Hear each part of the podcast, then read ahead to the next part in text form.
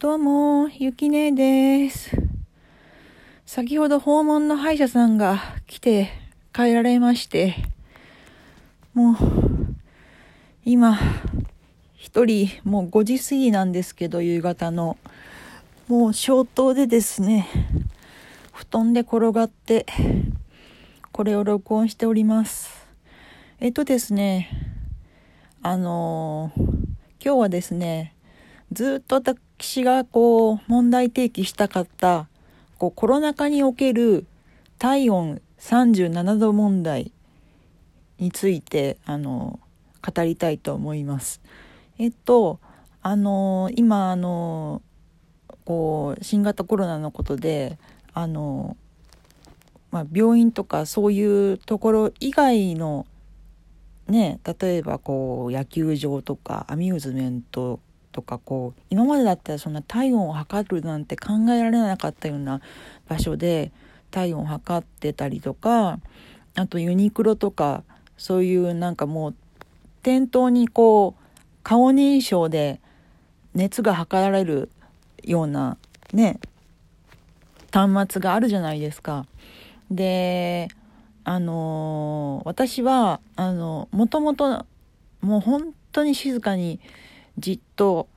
涼しい場所でいても平熱が36度8分9分特にそのあの体温って一日のうちでこれは誰でもそうなんですけどとても変動するので朝一だったら36度5分切ってることも結構あるんですけど昼過ぎから夕方にかけてが一番高いのでその時はもうはっきり言って家で静かに涼しくしてても37度のことがよくあります。これはもう昔からで、あの、もうこんなコロナとかいう前の時は、例えばこう、初めて行った内科とかで、ちょっと胃の調子が悪くて行った内科とかで、熱測りましょうって言われて、で、バタバタ歩いていくので、7度2分とか7度3分とかなんですけど、なんかどっか体、なんか他に風邪みたいな体調悪いですか？って聞かれて、いや、もともと体温高くてって言ってああ、そうですかで済むんですけど、今も7度5分どころか7度以上あったらダメっていう、でも6度9分だったら OK って何？みたいな、あの、感じで、で、しかも私、こう、プロフィールにも書かせていただいてるんですけど、多感症で、あの特にどこも異常もない原発性っていうのかな？異常どこか異常があるわけじゃないのに。で全身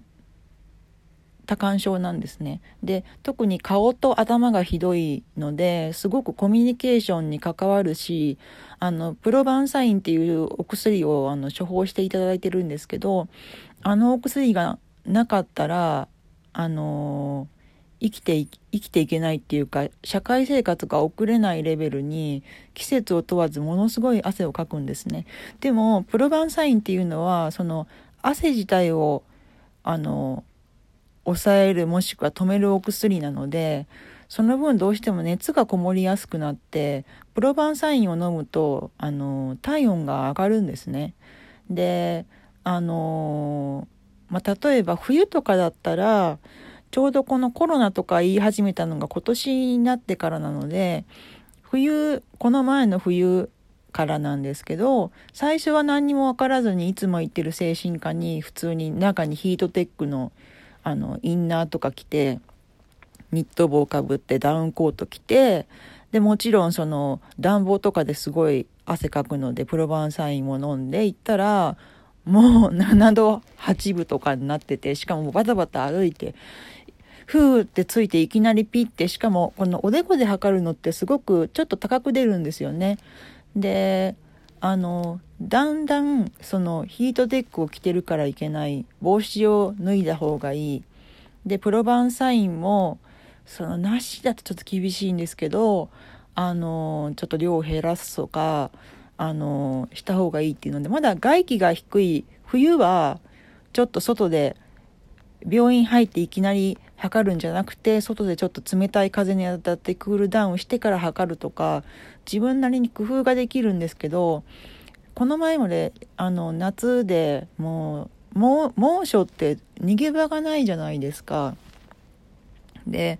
もうあのなので本当に困ってしまって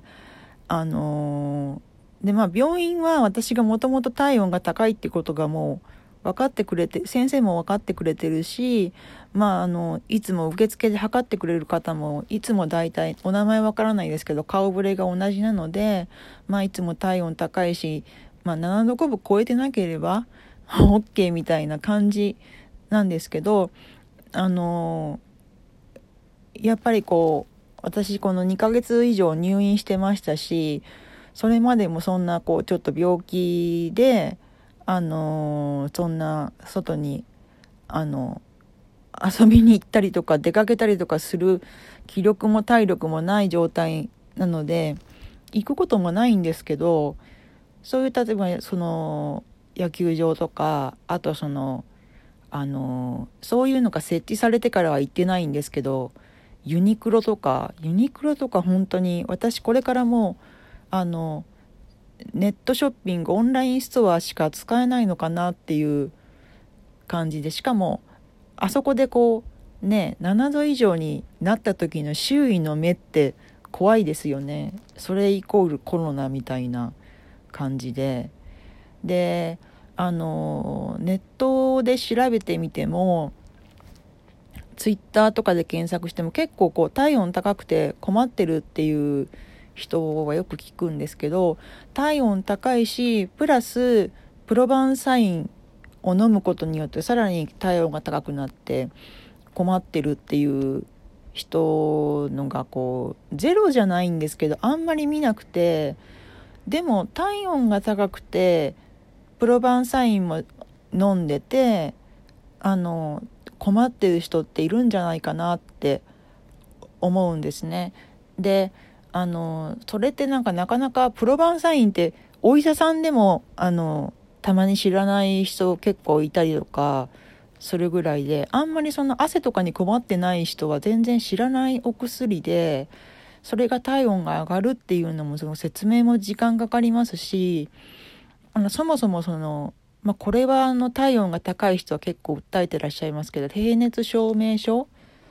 みたいなのとかあのできないかどうか。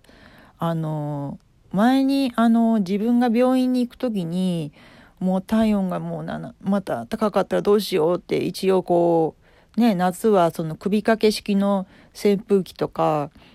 あの使って自分なりに工夫はしてますけどまた高かったらどうしようとかって思ってビクビクしてる時に同じように病院に向かってる人で結構咳き込んでる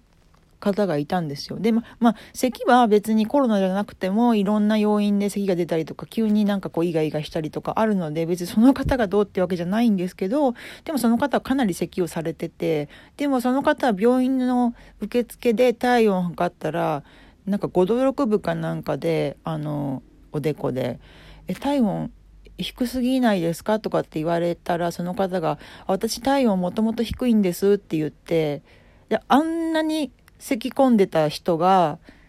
5度6分だから素通りでで私はまあその時はちゃんとなんとか通れたんですけど6度9分とかなんかこうギリギリで。普段私がそのちょっとでも7度超えたら一応なんかこう報告とかしてどうするかってなってまあ先生の方に連絡行ってあのー、あのゆき姉さんいつもあの体温高いからしょうがないよねっていうあのので7度ちょっとぐらいだったらあのまあビニールカーテンもしてるしあのマスクもフェイスシールドもしてらっしゃるんですけど先生はあの通してくださるんですけどあのあんな咳き込んでて素通りで何の症状もないのにもういつも体温高いのにこんなんでビクビクしてなんかすごいなんかこう理不尽な思いになってしまってだからそのまあねそのまあ私はもと、まあ、もちろんその入院する時は PCR 検査を受けてあの無事陰性で入ったんですけど、まあ、PCR っていう手もありますけど費用とかそういうことを考えるとなんかこう将来的にその場であの感染症かどうかが分かるみたいなそうじゃありませんみたいなのがすぐ分かれば例えば体温が高かろうがもしね喘息とか他のことで咳が出ていようがあのそんな人の目とか気にすることもないし相手にも怖がられることもないし困ることもなくあのいろんなとこ行けるんですけど私もその今日の歯医者さんその入院してる間に受けた歯医者さんがこれから訪問で来てくださることになって今日が第1回目だったんですけどあのまあその来てくださる歯医者さんなんであの体温とか何も測られなかったですしだけど歯医者さんに通うってなったら絶対そこで検温があるじゃないですか。でそこに行くまでに多少は絶対どんな近くても歩くのでまた熱が上がるとかそのことばっかり考えなきゃいけないんだけど来てもらうっていうことでなんかそれがすごい自分にとってそこが助かるっていう状態です。で今あのもうちょっと12分なのでリミット迫ってますけどあのこれからちょっと体調直して社会復帰職場復帰したいんですけどこの体温をどうしようってなんかそのことばっかり考えてますね。ちょっと結論が出ないまま時間を迎えてしまったんですけど体温が高いあとプロバンサインっていうその体温が高くなってしまう副作用のあるお薬を飲んでるっていうので困っているしそういう人がいないのかな同じようなことで困ってる人いないのかなっていう問題提起として今回は投稿させていただきました。えー、聞いてくださってありがとうございます。失礼いたします。